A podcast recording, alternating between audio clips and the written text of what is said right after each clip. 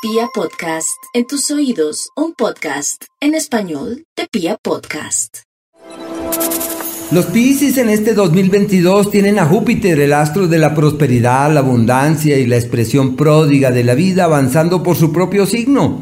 Así que por lo pronto son los reyes del zodíaco. De enero a mayo y entre noviembre y diciembre se evidencia ese planteamiento como si el universo concurriera en la dirección de quienes tienen éxitos, logros, reconocimientos a sus esfuerzos, valoración a lo que hacen, aunque no les interesa mucho el reconocimiento, pero por ahora están muy bien. Es una época próspera de oportunidades, de crecimiento y de expansión. La salud de cierto cuidado, miembros inferiores, las rodillas en especial, a partir de mayo y durante junio, julio hasta el mes de octubre, una temporada maravillosa para los temas financieros. Es el negocio de la vida, el trabajo de la vida, la decisión que uno debía haber tomado hace mucho que pero que no era el momento y cada 12 años Júpiter entra en el eje de las finanzas como el sinónimo de quienes pueden destrabar su situación económica resolver todo lo que les preocupa en el plano material y mirar hacia el futuro con una actitud apacible